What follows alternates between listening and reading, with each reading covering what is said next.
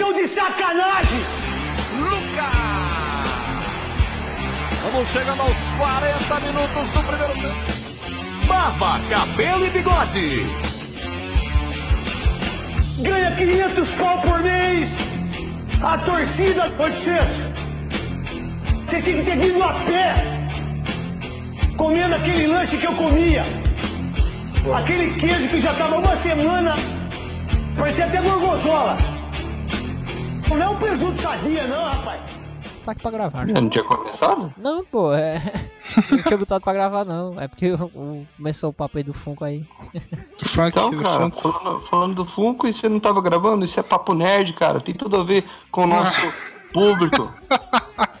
Porque tu vai ficar me desmoralizando na gravação mesmo, Ed. Desmoralizar, É. você vai ter que ter moral pra eu fazer isso. Chupa. Caralho. Quero dizer que eu admiro muito o senhor execrável Luke Muniz. E eu tenho uma ressalva a fazer de um episódio recente que a gente gravou. Certo. Vamos lá, vamos Eu lá. queria muito ter feito uma introdução, trocadilhos, com o nosso querido Enéas Tavares. Olha aí. Eu queria saber dele. Eu vou, acho que vou perguntar pelo WhatsApp. Não tem ele no WhatsApp, mas. O que, que ele de- acha da, da- da- dessa, desse ressurgimento da palavra execrável? Hum, o Enes era uma Ele é um pessoa pra que- saber disso, né? O linguista. Que gosta de. É, que gosta de, de, de brincar bastante com as palavras. Mas, pois é, seria uma ótima pessoa pra ter perguntado, cara. Porque aí o nosso querido, né? Eu acho que a gente pode citar o nome, né? Não é mais segredo pra ninguém, eu acho. Hum. Márcio Seixas, como nosso amigo Hildon já disse em outras conversas, é, ele ganhou uns pontinhos aí com essa polêmica toda porque ele voltou a uso, né? Botou em uso de novo a, a palavra que já tinha viajado pro leste da Terra-média. A palavra execrável, né? Já colocou povoou de novo ela. Mano, é Aí. foda que execrável, eu nunca, nunca fez parte do meu vocabulário. Acho que eu nunca falei Ah, execrável. Eu acho que ninguém, mano. A não ser o Márcio Seixas, que deve ter uns 280 anos. E é uma palavra maneira, né, cara? Vamos ser É, sinceros. execrável. Ah, execrável é do Você é uma caralho. pessoa execrável. Cara, de repente até um elogio. Vamos ver, vamos jogar. Execrável, que pode execrar. Ou passivo de Caramba. execração, abominável. Ah, tá. Agora vamos ver o que, é Nossa, abominável. Essa escova do dicionário não faz o menor sentido, né? O cara vai até execrável. O cara quer significado. O cara, qual é o significado da palavra? Abominável. É aí, aí. o cara que se pode execrar. Não, cara, eu não quero isso, eu entendi. Eu só quero saber o que significa. Ó, detestável ou ignominioso. Ignominioso. Caramba. Vamos ver o que é ignominioso. Caramba. Mas eu, não quero, eu não quero entrar nesse Inception. Cada palavra nova a gente vai procurando significado aqui. aqui ó, do latim execrabilis. Execrabilis. Caramba. Sua pronúncia de Caramba. latim tá, tá bem fraca, viu, cara? A gente tem que melhorar. é, eu tava, tava pensando Faltam nesse- as aulas de línguas mortas aí no colégio. Sim, mano, o, é, o, o Esperanto, deixei passar, tô deixando passar aí. Mas execrável é um puta de um, de um, Os feitiços de do Harry xingamento. Potter, né? Não, execrável é um xingamento sem resposta, sabe? Tipo, você chega pra pessoa, nossa, você é tão execrável. É a pessoa não porque- tem resposta É, pra dar. você desarma, né, cara? Porque você É tipo não aquela cena do. Eu esqueci o filme, é aquela cena do Wagner Moura com o Lázaro Ramos, que está na prisão. Excelente. Não, pra prisão Aí não, ele- pô, é no, no, não é no Opaió, não, isso aí? Eu não sei, eu não lembro. Talvez seja, provavelmente. Que, o- que o Aí ele começa do- a falar. Ah, É, ele fala, não, negro não, não sou, é igual branco, isso aqui. Aí ele fala um bocado de coisa, aí o Wagner Moura assim. toma no cu, rapaz. negro, você é negro, você é negro, você é negro, você é negro, você é negro, você é negro, você é negro! Eu sou negro. Eu sou negro sim, mas por um acaso negro não tem olhos, boca? Hein? Negro não tem mão, não tem pau, não tem sentido, boca? Hein? Não come da mesma comida? Não sofre das mesmas doenças, bocas, hein? Não precisa dos mesmos remédios? Quando a gente sua, não sua o corpo, tal qual um branco, boca? Hein? Quando vocês dão porrada na gente, a gente não sangue igual, meu irmão? Hein? Quando vocês fazem graça, a gente não ri. Quando vocês dão tiro na gente, porra, a gente não morre também. Pois se a gente é igual em tudo, também nisso vamos ser, caralho. Toma no cu, rapaz. Só, só, só, Não tem resposta. É no Opaió, pô, no Opaió. Essa cena é muito boa, inclusive. Ah, muito boa essa, muito foda. E nego não sua boca. nego não tem alma, nego não tem pau. Quando Essa você cena é tiro na gente, porra. A gente não sangra, porra. É massa quando ele fala assim, é, o Boca chama ele, meu brother, ele, meu brother, não chama de meu brother, meu brother. Fala assim. ele fala, meu Cara, irmão. é- É, meu irmão, não me chama de meu irmão, meu irmão. É, é, um, é um filme que não tem nada com nada, são sketches em cima de sketches, mas eu acho mó legal aquele Opaió. Cara, o Sim. teve. A minha mãe era maluco do Paiol. Todo dia ela assistia esse filme, cara. Sério, tô te falando. Todo dia ela assistia esse filme. Chegava Eu vi, eu vi a minissérie, mas nunca vi o filme, acredita? O filme é muito O bom. filme é, muito, é bem legal, é bem legal. Assim, mas como eu te Curtinho. falei, é, é curtinho, muita coisa montada e tal. Mas tem uma hora que você fica assim, porra, e aí? O filme é legal? Qual é desse filme? Pô, É, tem o- uma coisa legal do, do, do Bozo. Se você não for do Bozo lá, o. O Bingo. Pô, não vi o Bingo. Bingo, cara. Ô, Porra, nem do eu caralho. ainda, nem eu ainda. Dá, não Ah, tem mas- ainda, né, na, na locadora, né? Não, Ah, deve na tá chegando aí. na- na- Ah, deve ter, cara. Tá, você acredita que estão passando Thor Ragnarok em Caramba! grupo, em grupo do Facebook? Cacete. Eu já vi duas vezes, cara. Como assim, Mil mano? pessoas Olha. assistindo ao vivaço. Mas transmitido do, do- da sala de cinema? Eu não sei de onde é, eu nem paro pra ver, porque eu acho isso uma abominação, né, cara? Não, com certeza. Ah, vou mentir não, que eu já vi. Já assisti filme pelo Facebook. Não, eu nunca também vi, já não. vi, mas no caso do Thor Ragnarok, né, ele estreou faz pouquinho tempo, cara. Não, sim, sem dúvida. Tá, eu assisti velho. ontem. E, assim, não tá uma imagem ruim, não, tá ligado? Ô, louco, mano. ah, o mercado Foda. aí é o mercado do futuro, hein? No cinema. É, Caralho. pro investidor dar uma olhada aí, ó. É? hashtag investidor anjo. Fica aí a. Investidor. Anjo Ah, empreendedor. mas só- aceito se vier com todas as hashtags. Ah, isso aí, por favor. Pois Investidor é. anjo. O pobre do Rio tá- tinha caído, caiu aí, a internet tá zoando, como sempre. Tá, Ah. tá, tá zoando aí. Eu acabei de ver aqui uma foto linda. Hum, Linda, cara, do Vitas com a bandeira do Brasil. Uma Caramba. montagem muito mal feita, mas bem legal. cara, o Vitas, eu não sei se ele tem consciência. Eu acho que ele tem, porque ele agradeceu as páginas de meme, mas sacolé, mano. A galera gosta dele, mas gosta também mais ainda pra zoar. E o cara tá mó em É, amor é pelo mesmo- Brasil. É o mesmo lance do Carreta Furacão, macho. A galera tá de zoando, bicho. A galera todo mundo sabe que é de zoeira. É, mas, Não, mas, não, mas não, tem não, como não. negar que A o cabo tem um puta de um talento, né? Gaveta fura... Ô, gaveta.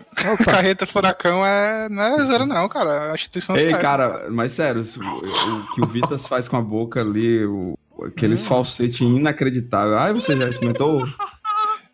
caralho, é E Vitas. é legal que, é legal que tá todo mundo descobrindo o Vitas agora, né? Tipo, eu tinha visto esse negócio na internet tem um tempo já, esses Não, eu vídeos dele. nunca ouvi falar, eu nunca ouvi falar, cara. Mas o Vitas é um gênio, cara. Olha aí, ó, chegou o maior Chegou fã do Vitas. Vitas. Eu O sou Vitor fã do Vitas. Vitas. O Vitas. Vitor fã do Vitas. Eu acho que um, um fã do Vitor chamado Vitor não deve contar, né? Porque é muito conveniente. É, ele é, é tipo modinha, poser. O Charles não. É que o nem, é Charles que nem que é raiz. Fã de Star Wars recente. Não vale, Cara, cara. foi legal, é, é ano passado, cara. É, O Vitor está durando muito. Eu cheguei pro Charles, ei Charles, tu já viu esse meme que eu? Cara, eu tava esquecendo já essa música, pelo amor de Deus. Ano, Foi, ele peraí, chegou, peraí. mano, ver essa merda aí. Eu, não, mas de novo não, cara. Ano passado, sério? Foi? Vitas, Tá- ano passado? Sim, cara. O Caralho, eu, meme do eu só passado. conheci agora, eu só conheci agora. Tá vendo? Caralho, vocês estão muito atrasados. Não, eu. Cara, a internet veio mesmo pra ficar, cara, essa porra. Puta que pariu. Fala- queria falar duas coisas. Por favor. Eu. Eu sou o Homem de Ferro.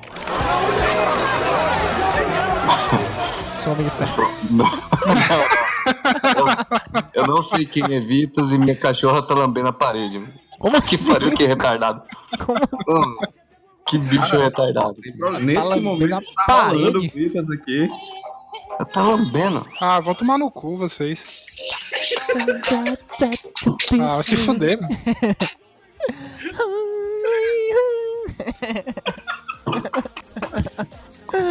Que doença, mano. É bom, cara. Vitor já. Isso é muito bom, cara. Cara, de repente nós temos 10 minutos de introdução. Ah, Caralho, é por isso que Se vira aí, mata. Ah, não tem problema não. Da outra vez também foi grande e virou quatro. Foi, né?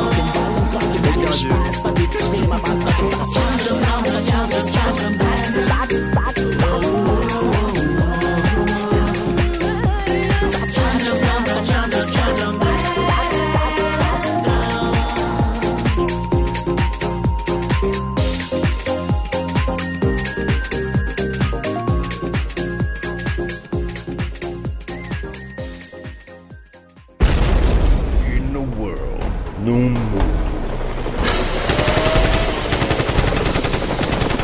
We must fight to survive. Onde temos que lutar para sobreviver. We just have one hope. Nós só temos uma esperança.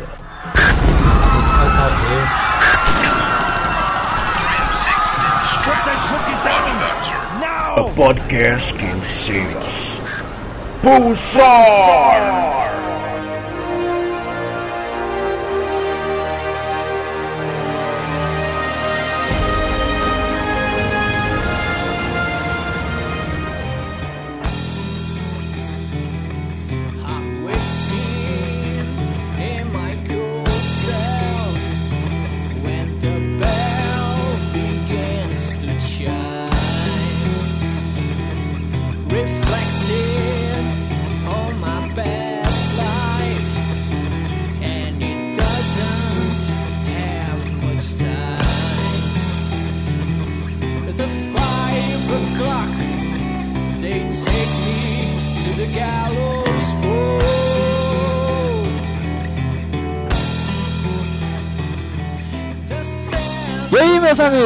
Mais uma semana aqui de, de pulsar, essa mídia maravilhosa aqui do Nerd, esse podcast semanal.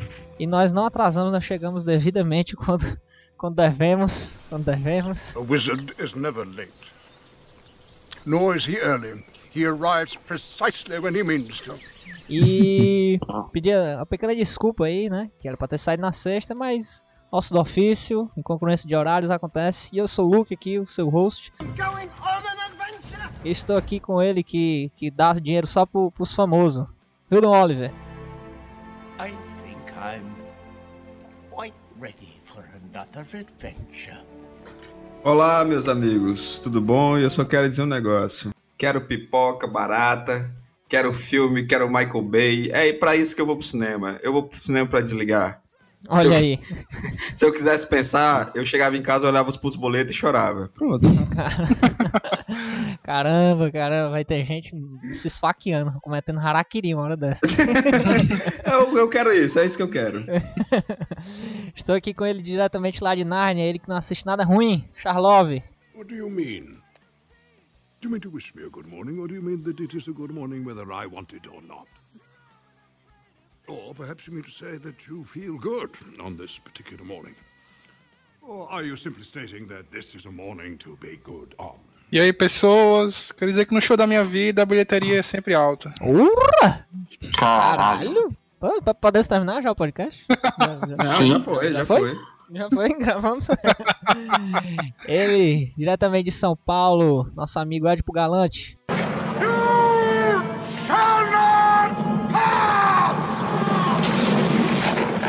Olha, eu acabei de rever Blade Runner 2049 e vai tomar no cu Michael Bay. Uh, vamos ter, vamos ter aqui dois times aqui, o sem camisa e o com camisa.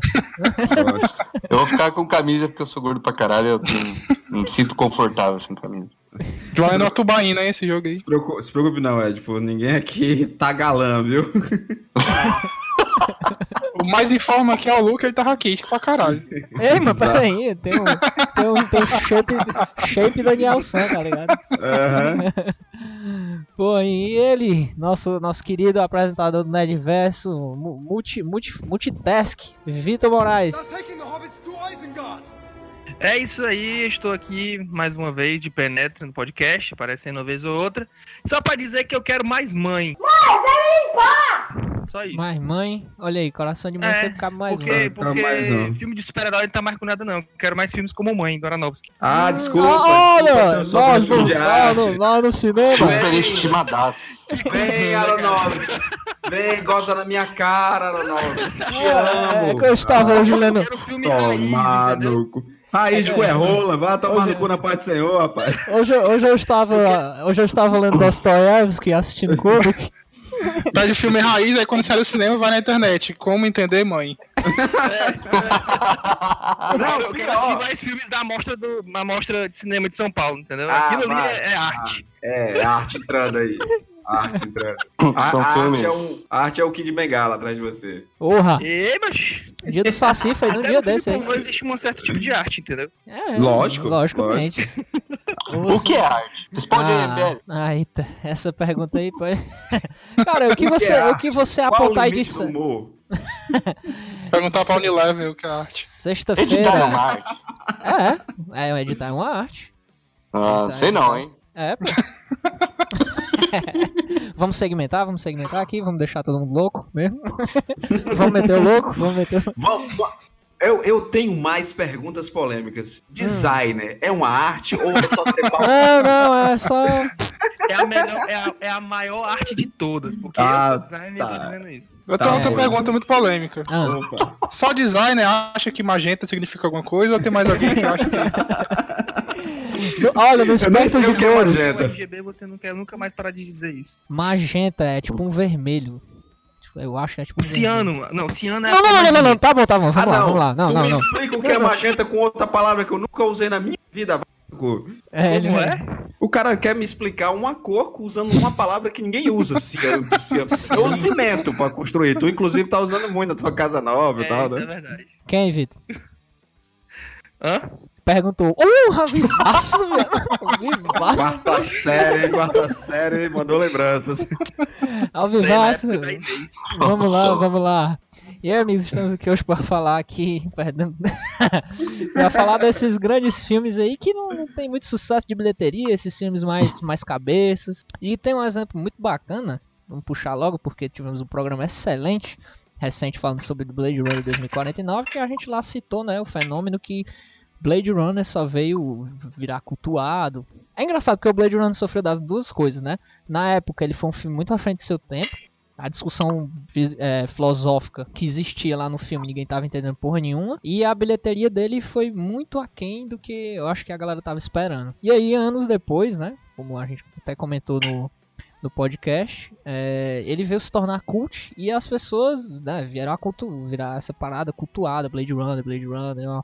E é um- uma parada que, que despertou o nosso papo aqui, porque, por exemplo, o Mãe também, do Darian Aronofsky, também não, não teve esse sucesso de bilheteria, mas entre as críticas ele foi bastante elogiado. Então a gente vai discutir um pouquinho aqui desse fenômeno, nada muito acadêmico aí, que é um papo É, lembrando, lembrando, amigos, aqui é um papo, assim como. É aquele papo de beira de, de bar, assim, da gente trocando ideia, a gente conversando, porque ninguém é acadêmico aqui, nós não estudamos cinema. Eu, eu gosto de dizer assim: o que eu entendo de cinema é a mesma escola do Tarantino. Foi trabalhar 10 anos numa locadora assistindo filme todo santo dia. Então, Exatamente. shh, então eu acho que eu entendo um bocadinho, mas. Ou não. Aqui, vamos aqui, não, que é isso, é aquele papo Vamos ver até o final, né? Vamos ver, zoeira. E aí, cara, é um fenômeno engraçado de, de perceber é que o pessoal. A gente tem que pautar algumas coisas aqui. Por exemplo, eu vou começar aqui pela crítica, que é o que a gente aqui já é acostumado a fazer mais no Cosmo, né? Já é o viés do Cosmo. Por exemplo, existe uma diferença entre resenha e crítica. Existe um vídeo muito bom aí do canal Meus Dois Centavos, que eles falam sobre isso, tá lá o Pablo Vilaça. E a resenha, ela é um material em texto ou vídeo direcionado a quem quer ir consumir o filme, a parada mais mercadológica.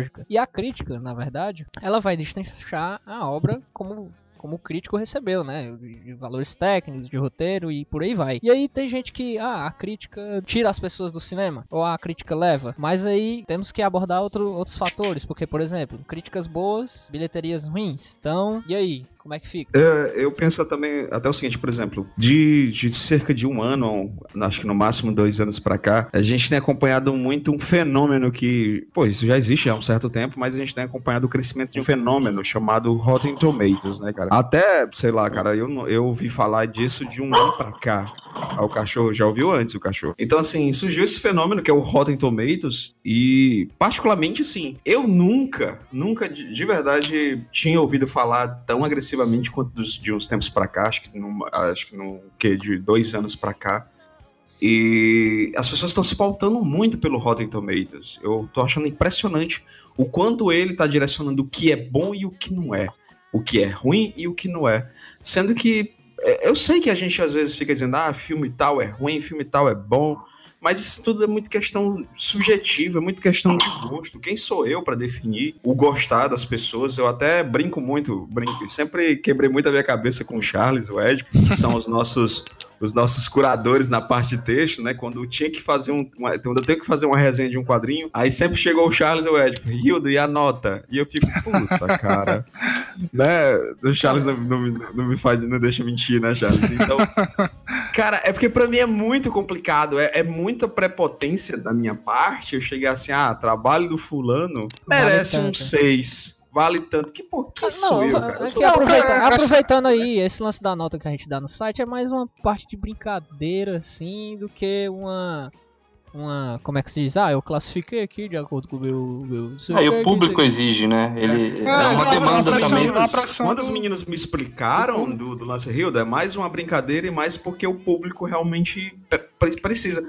É porque aquela coisa, né? Você precisa dar nome e nota pra tudo hoje em dia, né? Que É, porque, pessoas não porque Hildo, imagina aí, tu tá, tu tá observando os dois lados aí. Se tu tá, tipo, rápido no teu dia, não tô defendendo, tá? É, tu chega ali, ah, vou ali no Cosmo Nerd, vou lá embaixo no texto, tá 9, beleza, vou, vou assistir aqui esse filme, sabe qual é? Sim. Mas explicando como é que funciona mais ou menos aí o, o tomatômetro lá do Rotten Tomatoes, por exemplo, é 0 a 10. Se duas pessoas escreveram a crítica, não significa, aí disseram que gostaram, não significa que o filme levou 2 de 10. E sim que 2% do que assistiu achou o filme é bom. É porque eu penso, Uhum. o pessoal pensa que é tipo 26% é 2,6. Mas não, é a classificação de porcentagem das pessoas que viram aquele filme, entendeu? Sim, Então eu depende. É que assim, a- as Depende pessoas muito. falam muito, o Hildo falou, né? Ah, eu vejo muito o Rotten Tomatoes é, é, influenciando. Ele não, ele não influencia, né? São as pessoas que influenciam outras pessoas, né? Porque o que tá ali nada mais é do que uma, um- uma, um- uma apuração do que os críticos e quem tem acesso à, à plataforma tá dando ali, né? Pra aquele filme, pra aquela série, enfim. Com certeza. Então quem tá usando o Rotten Tomatoes errado é você, meu querido.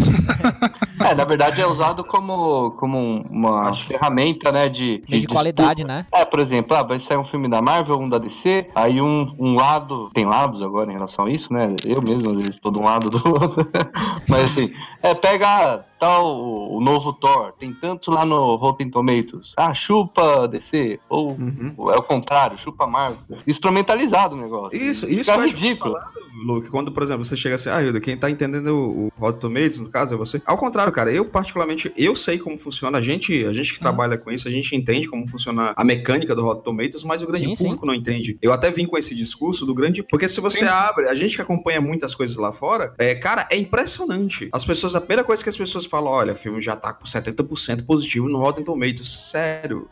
Você tá entendendo errado como a, a ferramenta funciona. Só que essa informação, ela já chega desse jeito. Aí eu já fico assim, porra, e aí? Será que realmente esse filme é legal? É tão bacana, assim? É, é isso tudo? Ou é tá esse hype inacreditável e as pessoas não estão sabendo lidar com isso? A prova maior que a gente tá vendo agora, e eu entendo que é por causa de histórico, não é nem por causa de qualquer outra coisa, é mais por histórico, mas tá todo mundo querendo odiar o filme da Liga da Justiça. Sério, eu quero tanto, cara. Eu queria tanto que esta merda desse filme fosse bom, sabe? Não, que eu quero que filho se da puta, que esse filho da puta tivesse aprendido alguma coisa com Mulher. Maravilha, cara. Ainda tem a chatice de como o nosso querido amigo Snyder teve que sair da produção e como entrou o Josh Whedon, aí se o filme der certo, foi graças ao Josh Whedon. Se o filme der merda, ah, nem o Josh Whedon conseguiu salvar o que o Snyder fez. Esse é a Lógico. pior parte.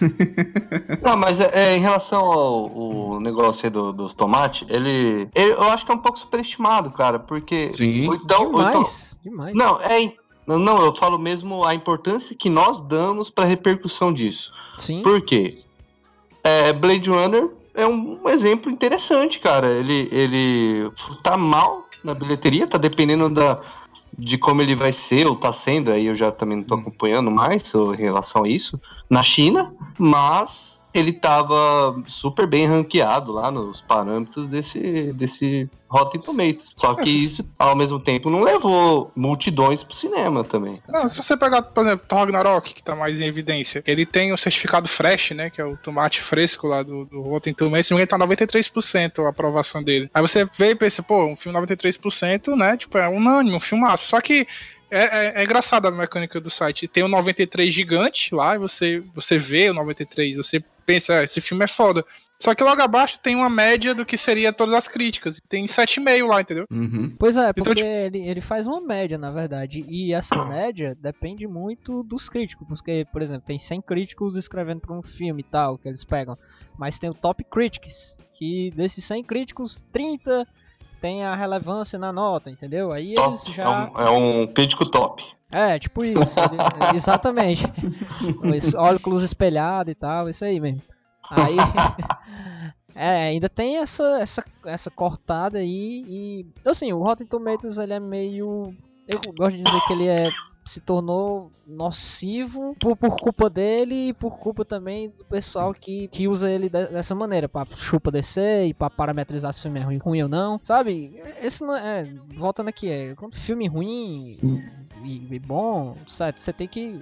Mas você Isso é gostar. relativo, né? Relativo É, pra se, você gostar do filme, ele pode ser ruim em aspectos técnicos, ter coerência, mas se você gostar, entendeu? Vai lá, mano. É por isso que é, eu já discuti muitas vezes com o Charles, da gente conversando aí em cabines, que é muito tenso quando você vê um vídeo tipo, não vale o seu dinheiro. Como, como assim, cara? Como assim, sabe? É, é- é aquela coisa, né, Luke? É muita pretensão. Nós que somos geradores de conteúdo, a gente brinca pra caramba aqui, inclusive o BVS tá sempre nos nossos papos e tal, mas eu por diversas vezes, inclusive, eu já falei, cara, mas apesar de todas as coisas que eu não gosto no filme, ele tem coisas que são boas. É muita prepotência eu chegar assim pra você, é um lixo, não vale o seu dinheiro. Cara, quem tem que definir o que, o que vale seu dinheiro ou não é você. É como a gente já falou em episódios passados, cara. Eu trabalhava no, eu trabalhava numa locadora que eu alugava filme pra, pra acadêmico, pra cara que curtia filme de arte. Como eu tinha lá o meu melhor cliente, que era um cara que queria, só queria filme do Van Damme e do Steven Seagal. Olha aí, eu vou olha dizer que esses filmes são ruins? Eu vou dizer que esses filmes Ele são não, merda? ele não era só seu melhor cliente, ele era a melhor pessoa que frequentava.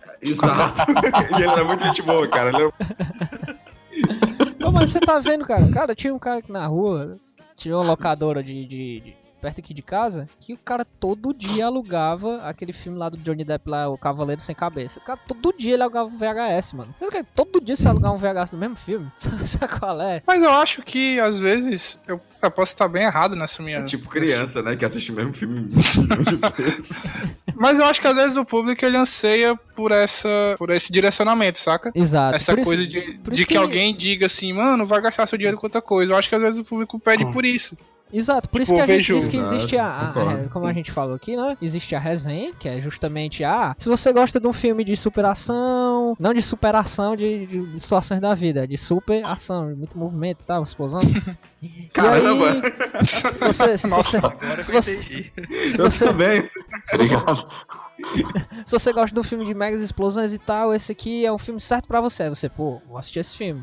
Aí você Acredito- entrega todos os filmes do Michael Bay pra ele. Pronto, exato. A, Nossa, a- a- excelente. a resenha tem esse negócio. Ah, se você não curte, é, não vai e tal. A crítica, ela não, ela não eu tem a obrigação de, de dizer assim, vá Eu ou não não vejo vá. problema, eu não vejo problema em você produzir um texto onde você diz assim, olha, se você é fã desse tipo de filme, você vai encontrar aqui um ambiente seguro pra você. Sim. né? Sim. Se você não gosta de se aventurar muito, você não sai do seu marasmo, do, do no mais do mesmo, você vai se encontrar. É só acho que às vezes, cara, é porque assim, é muita coisa que sai, cara. É muita coisa. Se você pegar o tipo de, a, a quantidade de lançamento de 2017 pra quantidade de lançamento, sei lá, de quando o Hildon trabalhava na locadora, é muito diferente. Então, assim, a- e hoje o tempo ele é menor, né? A gente, a gente tá até falando nos bastidores, né?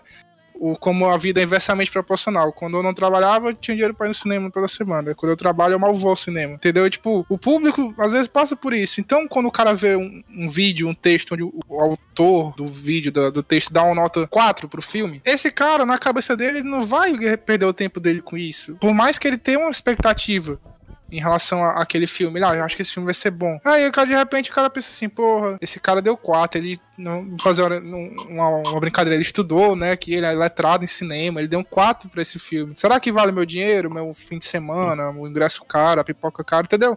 É uma série de fatores que eu acho que leva ao público a querer que as pessoas digam pra eles o que eles devem ou não assistir, entendeu? É, isso daí entra justamente num ponto que eu até abordei na, no painel que eu tive com o Rio, no pessoal do Cosmo, no, na Geek Expo, sobre trailers que estão estragando a experiência, que é o que eu vejo como geração Netflix, a geração streaming. Porque hoje é muito difícil, pelo menos eu vejo da seguinte forma. É muito difícil você tirar alguém de casa pra ir pro cinema. Por que, que eu tô te dizendo isso? Porque é tão mais fácil você ficar em casa assistindo um Netflix, ficar em casa aproveitando pouco tempo de, de, de folga que você tem do trabalho, você prefere ficar em casa. E pra você sair e ir pro cinema pra assistir um filme, tem que ser algo que realmente vale a pena. Questão financeira, como, como o Charles falou.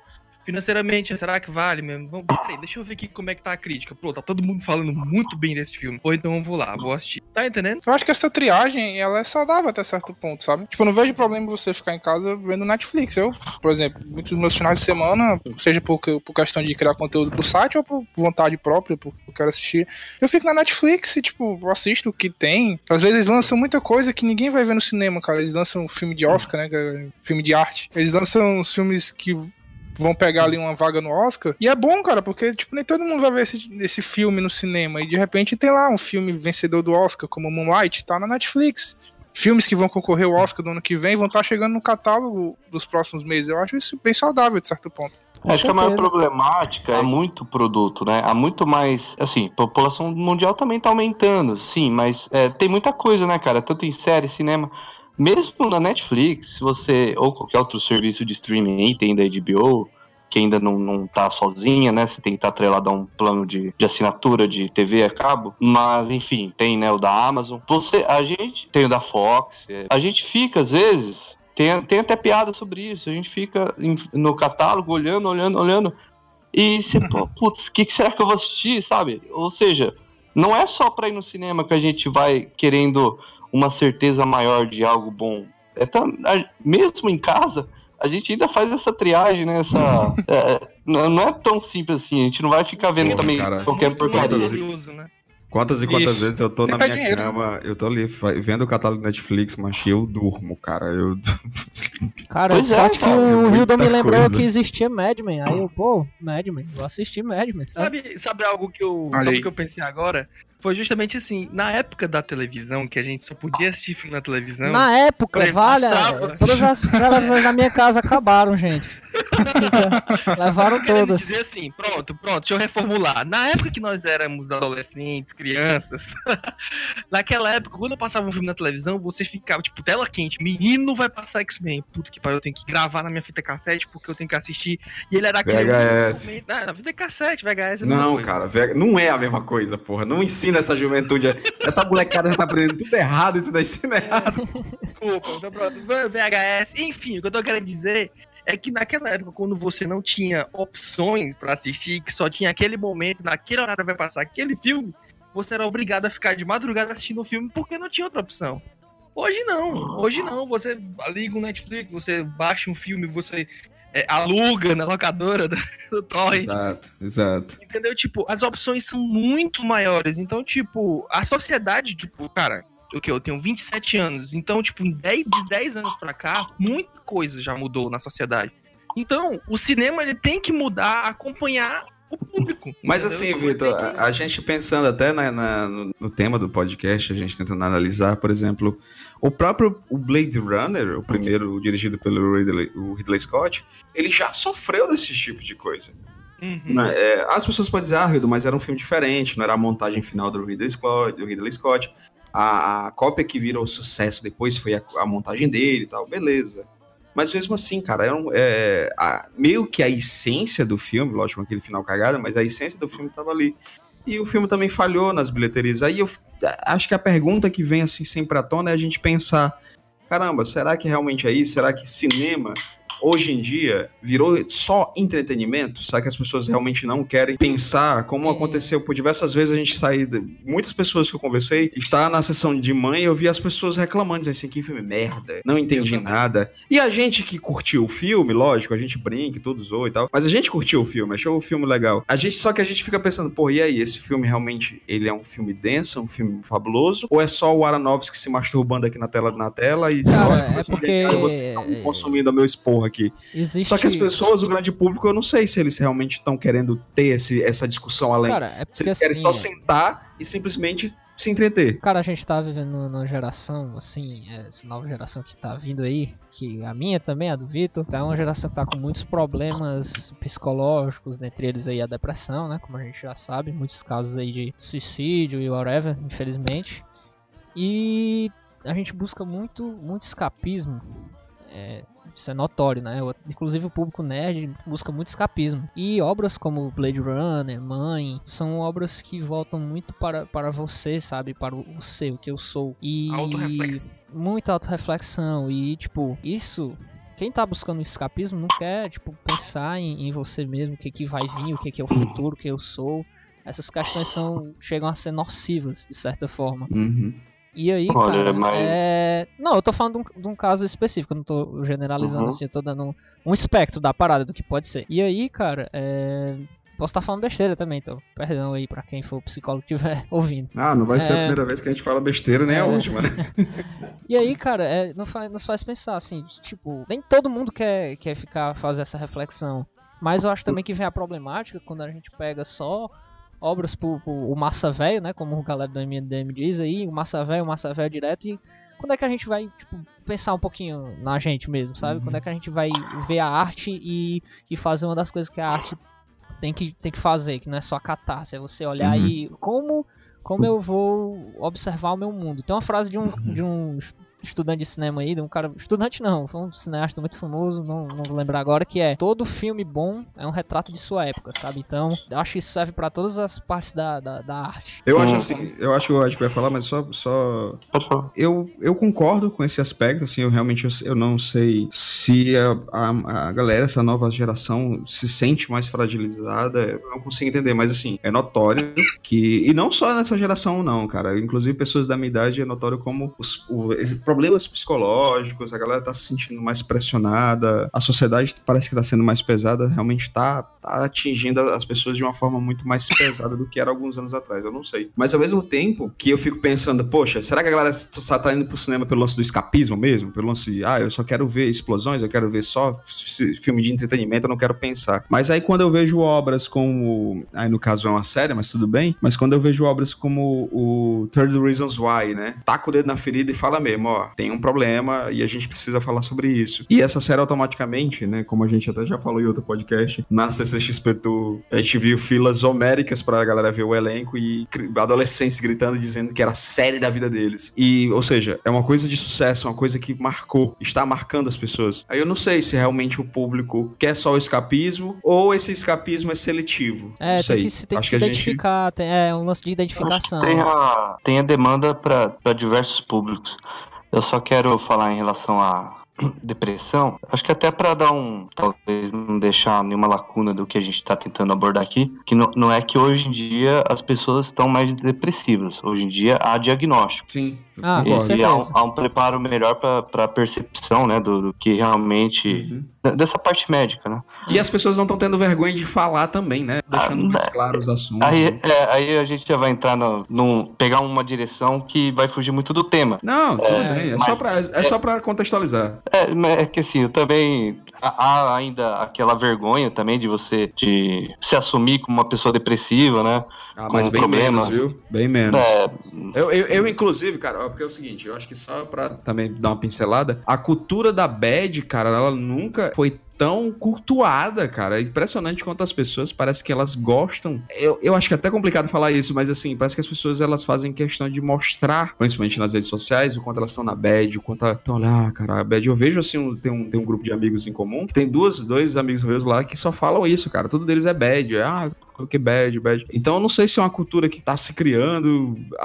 Não sei, cara. Eu, eu também queria entender sobre isso. Eu acho que até tema para um próximo podcast mais denso, né? É. Vai voltando aqui, vamos voltando aqui mais pros trilhos. Robô pincelada é, aí. eu só quero, só quero discordar de mais uma coisa aí do. Agora do Luke. Oi. É, eu, eu não acho que um filme bom ele tem que ser um retrato do seu tempo. É, até porque isso mudou um pouquinho. Eu acho que antigamente tem razão. Quando se tratava de Blade Runner, é um filme que definiu é, majoritariamente coisas do- dos anos 80, né? Mas hoje a gente já tem essa coisa de, de você pegar um, um produto que referencia totalmente o próprio anos 80, por exemplo. E ela não vai ser um retrato do nosso tempo, mas vai ser algo do caralho também, pode ser bom. né? Tem, tem muita coisa aí, né? Tipo, Stranger Things, que não é filme, mas, eu acho que eu me fiz Posso- entender. Só pra. Eu peguei o nome aqui do rapaz que disse, é o Eric Homer. Todo bom filme é também um documento de sua época. A frase mais perfeita que eu falei, retrato. Aham. Mas, enfim, é a mesma, É, eu- mesma eu ideia. discordo, mas, mas é, um bom filme é um bom filme. Isso. Mas.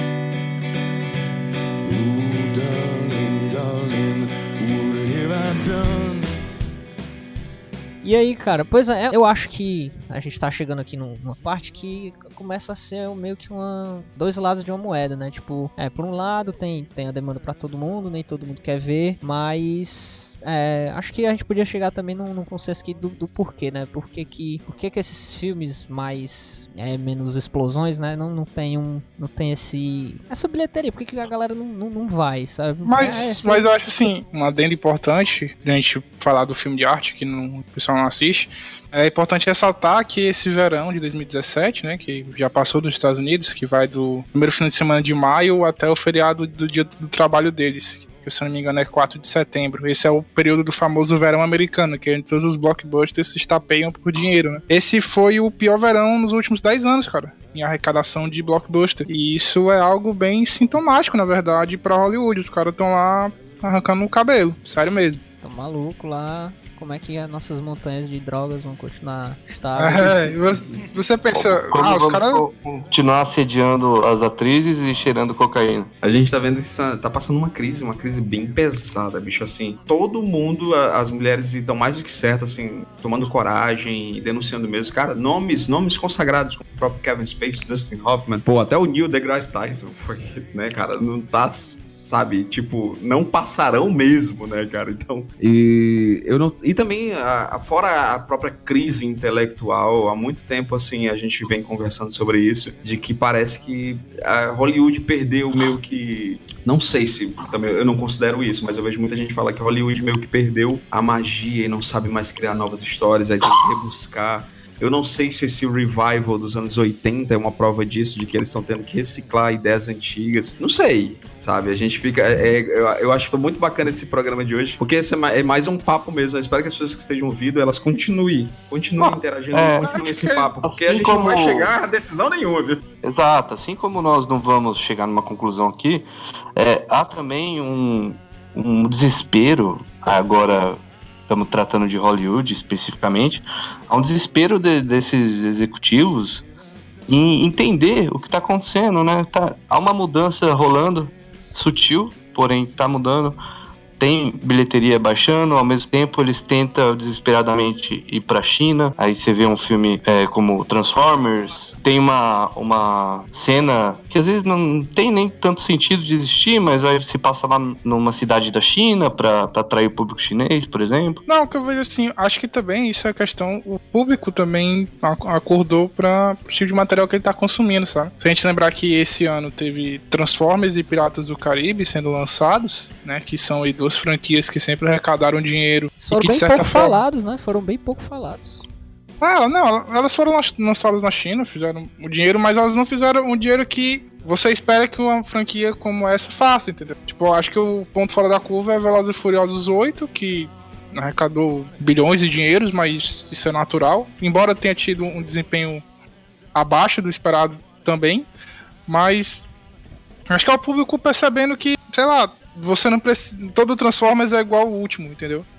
Assim como todo Piratas do Caribe. Gente- claro que vai ter gente que vai assistir, a gente sabe de casos que pessoas que foram revoltadas porque falaram mal de Transformers, gente babaca desse nível. Mas o, o dinheiro que a gente sabe que Hollywood é o dinheiro que dá a palavra final, que é o dinheiro que dá a sentença de morte ou de vida pra uma franquia, ele tá, tá começando a esvair, sabe? Eu nem entro nessa questão da urgência de acabou a crise, ó, acabou a criatividade em Hollywood, fechem as portas, eu nem entro nessa questão porque tem muita coisa boa sendo produzida.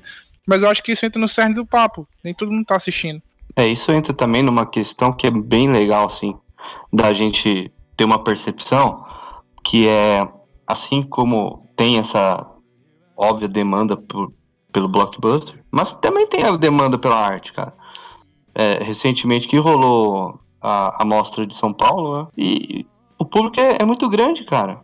Tem muita gente que, que vai e quer ver só filme e não é filmes que a gente mal vai ouvir falar, na verdade, que não vão entrar no, no circuito aí, assim, de uma forma Mas assim, vai, é, tipo, é, tipo, é até engraçado tu comentar sobre isso, por exemplo, a agência que eu trabalho, a gente tem, é, por exemplo, no Cine Ceará, né? A gente fez algumas campanhas de o pessoal do Cine Ceará. E eu fui ver alguns filmes, inclusive a mostra de filmes mexicanos. Cara, muito filme bacana. E filmes que você não acha encanto nenhum, sabe? Que você fica assim, caramba, o cara tá, ralou, levantou a grana, o, lógico, usou um algum, algum recurso de governo para levantar esse dinheiro, porque a galera pensa, ah, o filme é pela lei, lei Rouanet, o governo tá enchendo Ah, o cu desse se diretor de fosse. filme. Meu amigo, sério, não é assim. Não tem que só. Lei Rouanet pra fazer isso aí não, Né? galera. Tem Não, editais quem tá, também. quem, tá Vai, pegando, quem tá pegando incentivo tributário é o dono do shopping que É. põe um teatro gourmet naquela porra Exato. e só passa. Então relaxa, só passa cara. Transformers, não passa um filme bom às vezes na- É, no cinema. Isso é verdade, cara. Não É, tô- é não, não.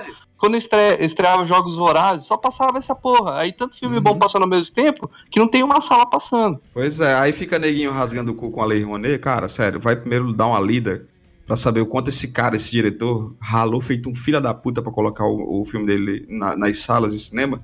E às vezes esse filme não ir pra canto nenhum. É tipo o cara que teve uma apresentação de festival, foi pra festival X, festival Y, e você nunca mais ou- ouviu falar desse filme. Pois é, no Exato. máximo É você vai, porque você o vai ter é um, bacana. você vai ter um papel com o nome do, do filme na programação do, do, do, do É, festival. E isso médio- também causa uma certa revolta pelo seguinte: é, isso também se aplica ao teatro. Demais. Quando você coloca um festival e tá, festival de, de teatro, de cinema, vai ter lá um público. Não é tão grande também não. E se for cinema autoral, bem autoral. Agora, se você colocar a palavrinha internacional nessa porra, vai encher, cara. Vai encher, vai muita É, gente, vai cara. muita gente com muito poder de, de aquisição.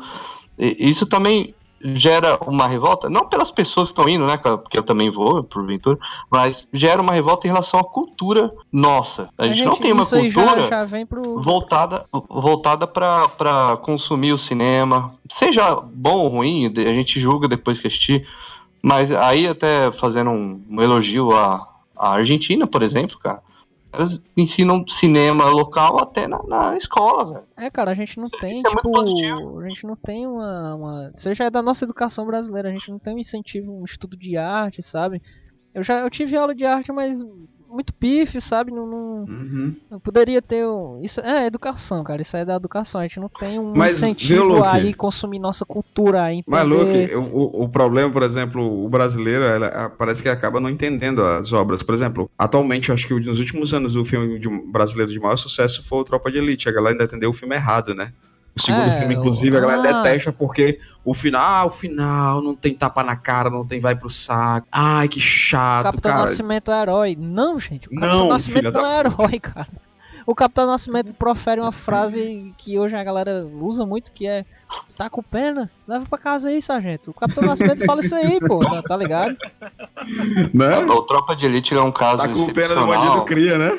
Pois é, É um caso excepcional fala. dele agradar tanto um- uma extrema direita quanto uma um público que, que gosta de um filme bom, né, cara? Ele é, é- Mas o, o irado Incrível. do lance do Tropa de Elite é tipo é que é como você fala, por exemplo, a extrema direita, ela ela e detalhe, gente, não estamos falando não, calma, relaxem, não, a gente não vai falar sobre política, mas só para deixar bem claro essa extrema direita que assustadoramente tá muito em, tá muito em alta e assim, eu tô muito preocupado com as próximas eleições, com personagens bizarros aparecendo aí, né? Mas tudo bem. É, a extrema direita ela ela ela olha o Capitão o Capitão América, o Capitão Nascimento como um herói tá ligado? Enquanto o Padilha, ele dirigiu o filme como um tipo, cara, isso aqui eu tô botando o dedo mesmo no sistema, mostrando que o sistema é corrupto. O Capitão Nascimento, ele, ele faz parte de um sistema que ele não quer fazer parte. é, mas ao mesmo tempo ele conversa um pouquinho Sim, com essa ele galera. conversa com os dois Não, lados. mas de forma até intencional, viu, Hildo? Ah, É, tem é tem totalmente. entrevistas do próprio Padilha falando sobre isso. É, mas não, não vamos falar sobre a entrevista específica, mas no próprio filme tem, é, tem aquela coisa né, dele apontar a cara pra, pra, Sim. pra gente e falar, ó, você financia essa porra. E Uhum. outra, mano, Entendeu? se o próprio ministro da cultura tava assistindo um filme pirata, então, né? Isso diz muita coisa. Isso diz muita Nesse coisa. caso, né, o É, presidente, né, o, o Lula assistiu Francisco. É, É, legal, engraçado. o Tropa Elite entra nesse discu- nessa discussão de bilheteria, porque vazou o filme Pirata, que 999% das pessoas assistiram Pirata. Bem E lembrado. assim, ainda assim o filme fez dinheiro pra caramba quando estreou no cinema. E fora isso, né? Será que se esse filme não tivesse. Ele seria só mais um filme do mercado brasileiro, como tantos filmes que fazem, que a galera nem ouve falar? É uma pergunta com efeito Tipo- borboleta aí. O que eu lembro da época do, do Tropa de Elite, quando lançou, que pra mim era, era tipo assim, gente, o filme vazou. Foi as- é- é aquela coisa, você assistir um filme vazado, algo assim. Na época que eu assisti, era Meu Deus do céu, a polícia Sou vai bater na minha hacker, porta né? aqui, eu tô lá. É, tipo, foi a coisa Assistindo no mais... meu celular, eu. C3GP o formato.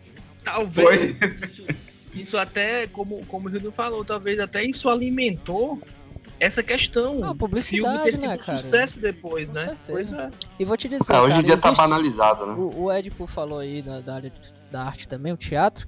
Fui envolvido com o teatro por bons 5 anos aí da vida. E cara, eu fui pra umas amostras. Existe coisa muito, muito experimental, assim, por exemplo. Coisa de muito nicho que o grande público realmente não ia ver, sabe? Que tem que ter um conhecimento muito específico. Aí é entendível, porque é feito com uma proposta. Mas um filme, por exemplo, quando você tem. O Hildon citou 13 Reasons Why aí, que também é uma obra voltada pra pensar aí.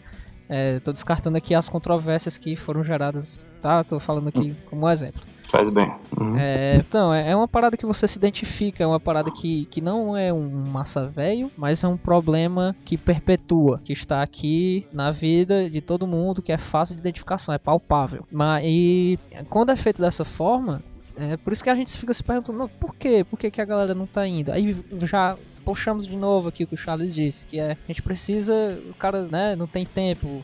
Hoje em dia tem um tempinho ali no sábado, no domingo pra ir ver o filme. Mas é o lance também da, da zona de conforto, né? A gente não, não põe o pé fora do que. Ninguém mexe em time que tá ganhando. Então, quando você tá ali querendo um momento de catarse ali. é, Você não vai assistir Mãe, cara. Mãe é um filme extremamente desconfortável. Pra quem viu aqui, sabe que é um filme que, que te joga mesmo assim, na parede, assim, e assim, sabe? Então, mas fica aí, cara. é, se você tá ouvindo esse programa, tente, sabe, a mensagem de conscientização, tente consumir outras obras, mesmo que, que Acho- seja chato, porque às vezes a gente não, pode viver só do, do pífio, do, do, do escapismo, às vezes. Eu acho Não, que às é- vezes isso é um problema de como o filme é vendido também, sabe? Com certeza. Concordo. A gente falou do. do gente falou da, na palestra que a gente fez na Geek Expo sobre. Falamos muito, falamos muito sobre Blade Runner, né? De como o filme foi vendido. Tinha que ser vendido como filme de ação pra atrair o público, que acabou não dando certo. E botar o Mas- Harrison Ford em todo canto, né? Isso. Ryan Gosling, né, tudo bem. Mas, tipo, é, um, tem um filme, A Bruxa, por exemplo. Uhum. Que é um, É um exemplo puta foda no que eu filme, falo. cara. Um puta no filme, muito bom filme. Né? de- Entra nessa questão do cinema, de arte, essa coisa toda. De escapismo, né, de filme bom e tudo mais. Ele foi vendido, eu lembro da época do marketing dele. Ele era vendido até nos trailers, como ah, um filme, filme perturbador, o filme que fez pessoas saírem do cinema. O filme que tá abalando o mundo, não sei o que. Aí a pessoa que ela vai assistir, ela para e pensa: Porra, caralho, eu vou ver esse filme, eu vou cagar minha alma aqui, tá ligado? Tipo, vou deixar tudo aqui no, no, no cinema, eu vou gritar. E aí a pessoa, de repente, assiste um filme como A Bruxa e ela fica insatisfeita, ela reclama. Puta filme chato. Fui assistir, deu sono. Ah, eu dormi, é uma Filme merda. histórico pra caralho, né? Ah, o filme que ele vai, vai buscar a essência do medo, né? Não do terror fácil e tudo mais.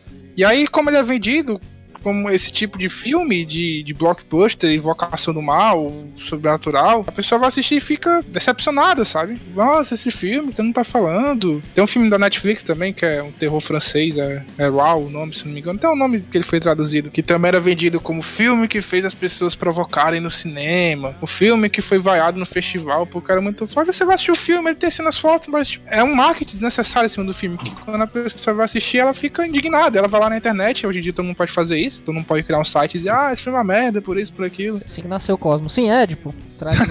Não, só, só um, eu tenho um, um caos Hum. pra exemplificar um pouquinho do que o Charles está falando. E assim, é, até um pouco tempo eu morava com meus pais ainda, né? Me casei há dois anos. Beijo, Tainá.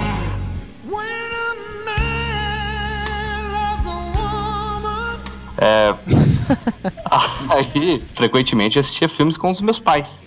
Meu pai adora filme faroeste, assim, desses clássicos. E minha mãe é ela seria um público mais de novela, então ela sentava lá e assistia com a gente, né? Mas sempre dando aqueles pitacos desconfortantes, às vezes, sabe? Isso não Quando ela não existe. gosta.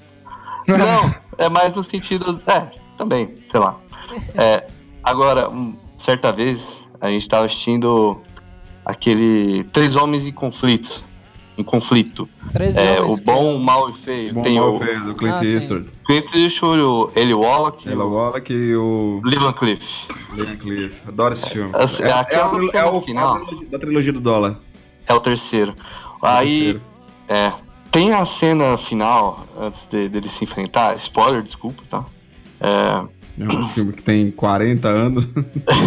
não, não, tem a cena final que eles vão se enfrentar os três, né? Sim. Então eles eles estão um em cada canto na, na tela e eles têm que decidir em qual vai atirar primeiro. E, é, os três estão contra um contra o outro, né? E cara, é uns cinco minutos tocando uma musiquinha, eles se encarando, é uma, E é muito Nossa, bom, cara. é uma cena foda pra caralho, assim, eu Muito adoro bom. cada segundo dessa cena. E eu tô lá curtindo aí minha mãe, aí minha mãe solta essa, "Ah, esses caras, esses caras sujos não vão parar de se, de se olhar? Caralho. Eu, eu dou vontade de xingar, mas, mãe, não, mãe. Tem que Sendo referenciada com o louvor no cães de aluguel também, né? Com certeza, sim, com certeza. O- Nossa, Então, entra Nossa, muito essa coisa do público ó, dele querer algo mais imediato, sabe? Não querer ficar muito tempo em frente a um negócio. Eu quero ver uma sketch, sabe? É sempre nesse É lance porque, é também. porque existe o, o arrastado bom e o arrastado que é, nossa, mano, por que que tá acontecendo isso agora? Sabe? Porque, por exemplo, um acho- arrastado bom é um, um reservoir dogs, como o Charles falou aí. É um arrastado que é bacana, você apreciar. Aí eu te pergunto, Luke, é bom? Será? Será que esse público, como o Vitor falou, esse público que quer o consumismo rápido, que quer, que não consegue ver um filme e o filme não ter de 10 em 10 minutos uma cena de ação? Porque o Cães de Aluguel, cara, ele é um filme de diálogo. é um filme de assistiu- assalto sem um assalto. Exato, você assistiu Pós-assalto. o- o Oito- os Oito Odiados, cara, é diálogo em cima de diálogo, um puta de um filme, tá ligado? É como eu falo pra todo mundo, um dos meus filmes favoritos, tá ligado? Acho que no meu top 10, é Doze Homens e uma Sentença. Puta filmaço, filme puta filmaço. De 57, né? Pois é, É um filme de aula- 1957, aula uma de- aula de de, de diálogo. roteiro, cara, de roteiro, de diálogo, de... Toca de- Tem dois cenários, filme o filme- favorito. O filme tem dois. Opa, olha aí, caramba! É o melhor filme de todos os tempos, né? Outro, é, o- outro filme, pra mim, aí eu tô dando, tô dando carteirada de muito bacaninha, mas, por exemplo, outro filme que eu acho fabuloso, que tem ali as suas. É, é fincado também nas suas funções históricas, que é o Sétimo Selo do Ingrid Bergman. Puta de um filme que eu tenho certeza que a galera hoje em dia vai dizer assim: Pô, Hildo, esse filme, esse povo só fala. É, É tanto, que, é tanto que quando eu fui indicar o Mind Hunters pro, pro Vitor, o Vitor disse assim, e aí, Rio? Eu até falei assim, pô, cara, eu tô adorando, eu tô achando sensacional. Aí o Vitor, mas e aí, é massa mesmo? Cara, é chato pra caralho. Mas aí vou te, vou te apontar. Adorando, eu tô adorando. Vou te apontar um- um- uma parada que eu já tava pensando no Mind Hunter aqui, ô Hildon. Engraçado. é, o Mind Hunter tá sendo aí. tá tendo a atenção que devia, mas tá sendo bastante cultuado aí por uns e outros. Existe um fenômeno interessante que estamos aqui Tarantino, né? O mestre dos diálogos aí, que a gente brinca, né? E que é verdade. E Mind Hunter, que é uma série puramente morada assim no, no- no diálogo, no seu casting. E está acontecendo um fenômeno interessante, que é não muito assim, mas é uma parada considerável. Muita gente está adorando Mind Hunter. Pessoas que eu vejo assim no meu Instagram, que inclusive são pessoas que não veriam Blade Runner, não gostariam de Blade Runner, achariam chatíssimos, e estão adorando Mind Hunter. Aí você fica, é quase que dicotômico, sabe? Você fica. E aí? Porque eu acho que é uma parada quase psicológica, assim, porque, por exemplo, Mind Hunter tem uma hora mas é uma série. Hum. Ou seja, a série já é uma coisa menor. Eu já posso escolher que horas, né? E aí, cara, você Pode já ser, fica. pode ser. É, pô, e aí? Porque- Mas você, você tá assistindo aqui Não, uma horinha de é Mind bem Hunter, por que, que você não assiste? a pegada, o, o Luke. Não, assim, é porque ela Blade Runner é bem mais, com- bem mais contemplativo, né? Como vocês sempre lembram. O Mind Hunter ele é, ele é bem mais ágil nesse sentido da narrativa. Não, é, Assim, mas, eu mas, com, consigo entender, mas com, viu, o próprio, com o próprio Tarantino, com o próprio Tarantino, é, tipo, sim, saca? Aham. Mas, É- por exemplo, por exemplo, os, os filmes do Tarantino, o próprio Oito Odiados, ele. ele não, é, eu não vejo a galera falar tanto dele, é um baita de um filme. Porque ele tem ali as suas duas horas e pouco de filme, que é só Três, diálogo. maluco. Três. É, três horas, né? Pois é, pra mim nem, nem passa, porque eu acho maravilhoso. Eu, quer dizer, nem, eu nem sinto passar, porque eu acho sensacional. Mas, por exemplo, sabe qual, sabe qual é o lance do Mind Hunters? Sim, aí eu acredito no lance do Rotten Tomatoes, de você realmente trazer a, a galera pra consumir essa obra e dizer, olha, isso é bom, vejo, tá todo mundo falando que é bom. E outro ponto, cara, tá falando de assassinos, né, cara? Eles estão entrando na mente de assassinos, e mesmo que seja uma série de diálogos, em cima de diálogos, são diálogos extremamente tensos. momentos ali, por exemplo, em, em cada episódio vai ter pelo menos uma cena de diálogo intenso, em que eles vão ter que ter contato com algum cara filha da puta. E esse cara, ou ele é totalmente bonachão, ou ele é totalmente introspectivo, mas em algum momento vai ter aquilo do, do assassino. E o lance desse do assassino serial, ele atrai as pessoas. As pessoas têm curiosidade pelo psicopata, né? Então eu acho que é por isso que o Mind Hunters tá É, quebrando esses paradigmas, Tem né? isso, é verdade, é verdade. Faz sentido. Mas também que é a carga da pessoa. tá- Eu não sei. Eu não sou a Netflix pra dizer qual o público que tá assistindo o Mind Hunter, né? Tipo, mas. Eu imagino que venha muita gente que vem da série procedural, né? Do CSI, do Bones, Uhum. de outras séries que tem essa, essa pegada do investigar o criminoso que é super inteligente e entrar na mente do crime. Essas coisas todas que o pessoal gosta de assistir, né? Então, que CSI teve 20 milhões de temporadas. É, Que bom que não tá. Mind Hunter tá passando por, esse, por essa prova de fogo, saca? é que o pessoal. isso. É, e ela tá destinada a ter cinco temporadas. O legal que a gente pode falar é que o, o David Fincher, ele fez o excelente Clube da Luta, adaptou, né, o livro do, do Palahniuk, do Chuck, né, Palahniuk, e... Palahniuk, né? É, eu, eu falo Palahniuk. Eu aprendi a falar o nome dele porque eu vi uma palestra dele ele, ele- como é que falava? Que... Eu ouvi no Anticast, que Eu era Palahniuk, mas eu... É, ah, tudo bem, vai, foda-se também. É, sei lá, fala aí como que é o certo. O Chuck. Não, foda-se. Bota, chama, chama do jeito que você quiser. Tá. Enfim, foi, foi mal nos cinemas, cara. É, Sim. e é um filme que hoje, porra, a gente tem como um clássico, né? Do, do- pelo menos a maioria das pessoas que, que gostam de cinema que eu conheço adoram esse filme. Pois é, aí a gente vem naquela, né, cara? E aí? É um filme extremamente psicológico, denso pra caramba, bastantes diálogos também. E vem aquela premissa fantástica e a gente fica se perguntando, porra, e aí? Será que realmente o blockbuster é pra cinema e, e esses filmes mais cabeças são pra outra, outra forma de mídia? Será que é por isso que muitos diretores estão migrando pra serviço de streaming, migrando pra série? Você vê até o próprio, a gente já citado aqui, acabou de, acabamos de citar o próprio David Fincher. Ele parece que ele tá cada vez mais pensando em produzir as séries dele, trazer as ideias que ele tem, como ele trouxe para House of Cards, agora para Mind Hunters. E eu fico perguntando, será que é isso mesmo? Será que é a saída? Trazer Agora, para esse deixa outro eu- serviço, né? Deixa eu falar agora que você chegou no ponto crucial do que eu queria falar. Desde quando eu tô pensando da- desse podcast que a gente ia gravar. Hum, Elucide-nos, elucide-nos. É, depende muito do diretor. Tem diretor que tem jogo de cintura de, de- e também a regularidade de sempre fazer e impor a, a arte dele, ou a visão dele. Lógico que me- o mais comercial dos trabalhos vai ter alguma coisa da pessoa que está produzindo, escrevendo, dirigindo. Mas tem o de outros, que nem é, o Fincher, ele é esse cara, que nem você tá falando, ele é um desses caras que vai buscar a plataforma que vai conversar com ele. Quem também tá fazendo isso? Martin Scorsese. É, os Scorsese também. Scorsese. Agora, o outro que faz, o Villeneuve. É, um que não faz isso, o diretor do, do Sexto Sentido, é o... Como que é o nome dele? Shyamalan. Né? Night Shyamalan. Isso, ele representa aquele diretor que dá um, dá um produto, dá um filme pra, pra produtora e depois faz o dele. Tem muito desse- disso daí. O próprio diretor de mãe, o Aronofsky, ele fez aquele lá da, que também é bíblico, né? O Não é? Não, é?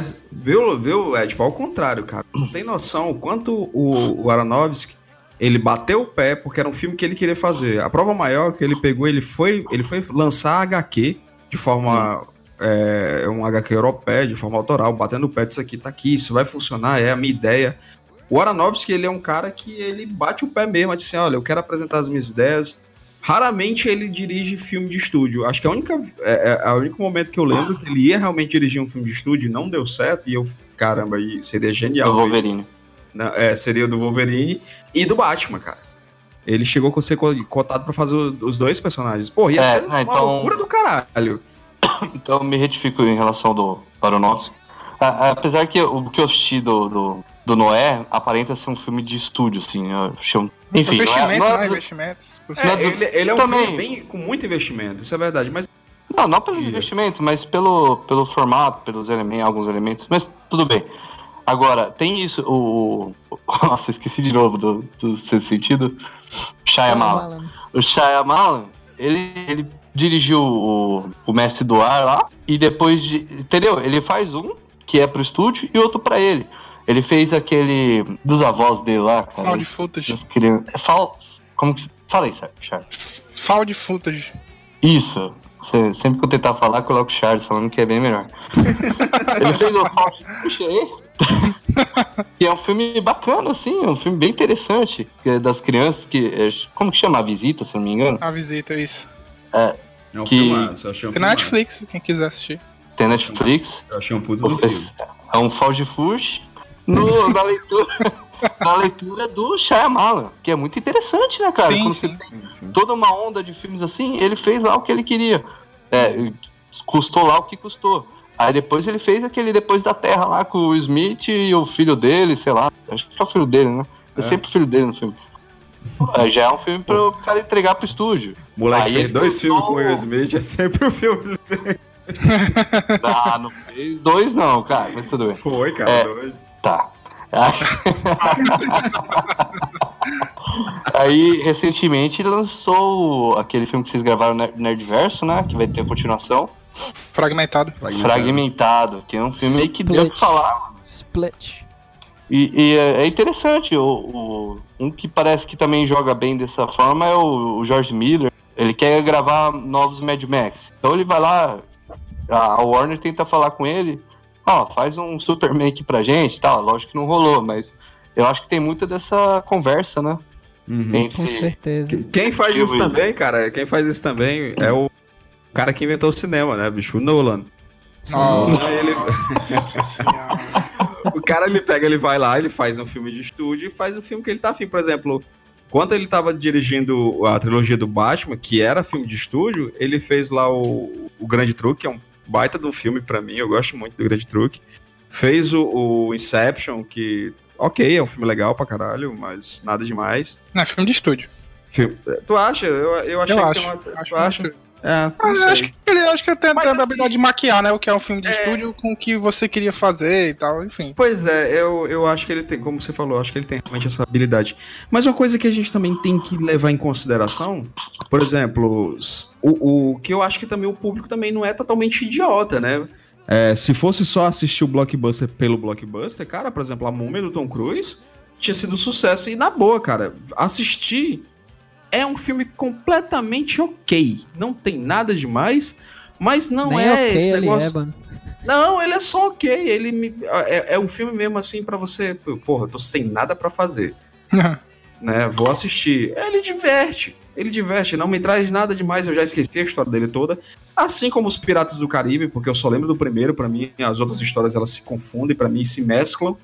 O próprio Transformers, eu só lembro da história do primeiro. Se você perguntar, Rildo, me conta a história do terceiro. Eu não faço ideia. Então, assim, também tem isso. Né? Acho que o público não tá tô, tô completamente aceitando tudo também, né? Ah, com certeza. É como eu disse é lá no começo, né? que do- Sempre eu ouço vocês falando aí, o Luke também fala. Que, que, que também não é legal, né? Você subestimar completamente o público. Não, tem coisas que é legal isso. você. Tem coisas que é legal você dar um, um parâmetro, né? Uma explicadinha.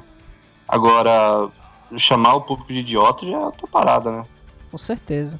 Assim, é que se pareceu babaca em algum momento, a gente não, não quis ser. A gente tá só analisando esse Não, fenômeno. quisemos sim. Ah, Não, quisemos sim. Cara, não. Você foi burro, não entendeu o filme A Mãe, você. você vai no YouTube procurar como entender a mãe, pipocando. Devia ter gravado um podcast sobre, só sobre esse filme. Ou então, cara, ou então você faz igual algumas pessoas do que a gente conhece, que terminou de assistir a mãe, aí chega assim, gente, eu preciso conversar sobre mãe. E aí? Eu, eu gostei, eu gostei do filme, de Não, verdade. o problema não é esse, mano. É, o problema é a pessoa chegar uma da manhã, sabe? Né? Sério, uma hora da manhã, tu acha que eu vou falar sobre mãe? Uma hora. É mesmo. Era, era tava com muita vontade. A única mãe que você vai falar pra alguém que chega uma hora da manhã falando desse filme é xingar a mãe dessa pessoa, cara. É, cara, vou compartilhar só um comentário que eu vi, mas foi em Blade Runner 2049, que no, no, no meio pro final do filme, eu só ouço uma mulher falando assim, mas e aí, ele é um robô mesmo? Justo. cara, mas isso é legal. Ele não, não é. É a pergunta de um milhão de ela- dólares. Ela é captou, ela captou essa, É. essa. Cara, se a, se a partir do momento ela diz assim, não, eu assisti aquele lá, o Blade Runner, o caçador de androides. Estão dizendo aí que ele é um caçador de androides. Então ele é um androide, ele é um robô. Ah, justo, cara. Ela foi lá, ela venderam o filme pra ela dessa forma. Ainda bem que ela captou a ideia original, né? Mas enfim, Então, Olha aí, você. Cara, seu deixa eu papá. fazer um aqui. Como é? O Blade Runner 2049, ele perde muita qualidade no 3D, cara. Que, mano, que recurso, que ah, tecnologia não vejo. filha não da vejo. puta. Cara, Esse, 3D já aí era. pode falar de mãe, a mãe do 3D. Coitada, essa mãe foi amaldiçoada. Cara, eu só, eu só assisto o filme 3D se, se só tiver o Cara, jeito. 3D Porque é- senão... Foi o meu caso, cara. A- sabe, quando você vê sem o 3D, o, o 2049, tem, a, a iluminação é de uma forma. Você vai ver no 3D, meu Deus, cara, que bizarro. Tudo mais É, escuro, fica muito feio. escuro, 3D. fica muito escuro. Outro filme. É, é, muito escuro, cara. Como a gente disse, não, eles deram um papo pra trazer a solução mágica, a gente discorreu aqui Ah, sobre não, cara, ninguém veio com resposta, não. A fenômeno. gente veio só com pergunta. exatamente são as perguntas que movem. Nós somos os mastros magos aqui, a gente joga a pergunta e sai fora. Pera aí, a gente não vai terminar isso aqui sem saber por que, que a pessoa assiste Transformers. Não, isso vai dar mais duas horas de podcast, Ed. Tá, beleza. Vai dar tipo. Aí, nessa, não, mas nessas horas, Ed, não se preocupe. Os produtores, eles já responderam a pergunta pra você. Eles vão olhar assim: você tá vendo essa montanha de cocaína aqui, ó? Ela não se acaba com o Michael Bay. Pois é, amigo. Aliás, eu queria, eu queria dizer que eu tô muito triste que Michael Bay não vai produzir Dora Aventureira, é só um Que boato absurdo, fundado na internet. Cara, Brincaram com os nossos sentimentos. Ah, eu, ah, cara, é foda, né, mano? Você Mas ficamos- na pessoa e ela de nossa- repente é Mas tirada de você. Mas a nossa nosso entusiasmo genuíno ficou marcado lá no episódio. Como nós estávamos Sim. empolgados. Mas Sim. é isso, a vida essa caixinha de surpresa. E se você tem alguma coisa a acrescentar esse papo aí, você tem um pensamento mais acadêmico, você tem um pensamento mais aprofundado, comente aí. E se você quiser comentar, Guarde você pra manda. você. Se você quiser mandar o seu comentário super, super escalar alfabético, você manda pra onde, Ed pro Galante? Por favor, manda um recadinho no contato arroba cosmonerd.com.br. Olha aí que maravilha. E quem quiser ler crítica do Mãe, quem quiser ler crítica de, de, de filmes como Da minha Transformers, quem quiser, Da minha mãe. quiser ler essas críticas maravilhosas, ver notícias, vai aonde, Charlotte? Você vai em cosmonerd.com.br. Olha Lá aí. você vai encontrar nossas críticas, notícias, artigos de opinião, nossas listas, nossas colunas. Tem o nosso podcast lá também. Se quiser ser uma pessoa só gosta de ficar em casa vendo Netflix, você não gosta de sair muito, você vai no nosso site, tem tudo lá. O Netflix do Cosmonerd. Olha Você aí. lê, Aí, você ouve que nosso absurdo. Temos um, podcast. streaming agora. Você assiste nossos vídeos. Serviço Sim. do Cosmonerd. É o Cosmoflix. Vamos botar pra frente essa ideia aí. E quem Aí, quiser, quem gosta, hein? quiser assistir aí o começo do, do, do nosso streaming, que vai começar pelo YouTube. Vamos pra onde, Vitor e Hildon? Não, deixa ele falar aí, que ele fica me, me acusando que eu não de- não decoro mesmo, não. Ninguém é cara, ninguém é cara direito, ninguém cara. Esse mexão tão natural, né? Coisa tão assim. Cara, não, com faz, faz aí, faz melhor, faz vai- melhor. Não, não, para tudo, faz melhor, Vitor aí. Faz. Peraí, peraí, pausa pra tomar uma colorado, agora pode falar. Aí sim. E aí, Vitor? Quem, quem quiser sacar os programas em, em vários frames por segundo do Cosmo Nerd, vai pra onde? Você vai direto para o YouTube para Cosmonerd BR, o melhor canal do YouTube brasileiro. Mano, se eu tô ouvindo Merda, isso, eu não vou. vai, cara. Eu não vou vai, nessa merda dele. Eu não vou nesse rolê, o doido. Eu vai quero me chamar de e bola. colocar a voz dele. Vou colocar, eu vou colocar você vai, sabe aonde, amiguinho? Você YouTube barra Cosmonerd BR. Você vê Que lá os vídeos. Que voz. Olha aí, que maravilha. E aí, e quem quiser escutar o Pulsar, você pode ir lá no nosso navegador. No nosso não, né? no seu navegador, a gente não tem um navegador ainda, você pode ir no seu navegador e tem um player e você pode baixar tanto zipado como MP3.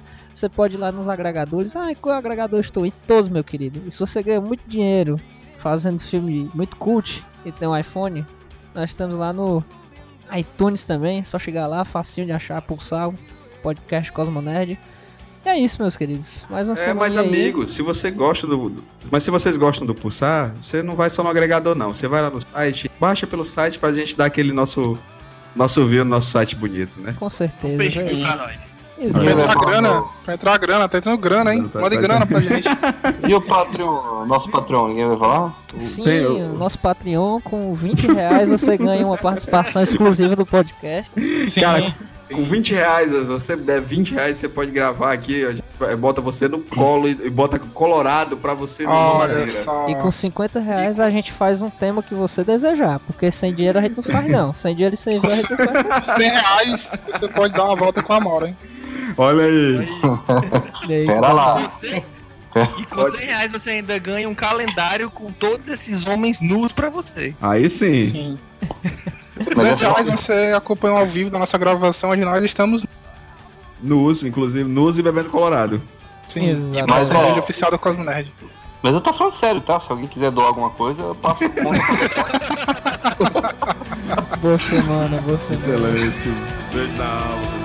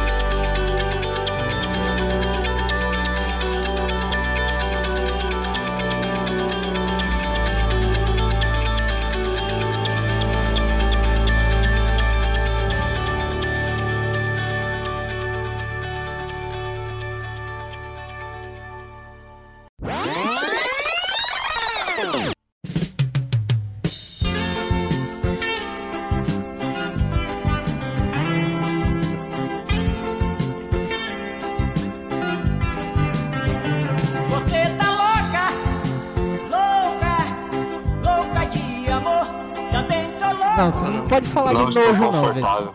com Se bem que hoje, hoje no trabalho teve uma cena, uma cena em que até hoje, ninguém, até agora, né? Foi hoje. Oxe, É, ninguém sabe. Ninguém sabe o que, que aconteceu que a gente entrou no banheiro hoje e na lata de lixo tinha papel umedecido cagado. Aí eu. Claro, Eu pensei, to- todos estamos pensando assim, e tipo, pela cor magenta que tava lá, sabe? Magenta. Magenta é meu ovo esquerdo. Manojento. É sério que o dilema de vocês é esse? A questão? Irmão, o Edipo, o Edipo trabalha na Ceasa. Cagar na A galera na Ceasa deve cagar rodando, velho, tá ligado? Cara, Esse o cara daí é caga um- com uma casca de melancia no cu. Esse, O Edipo deve chegar na porra do banheiro, parece que apareceu foi o Pollock, assim, muito cheirado. é, cara, aquele uniforme lá do Walter White é mais ou menos que lá pra. Caralho.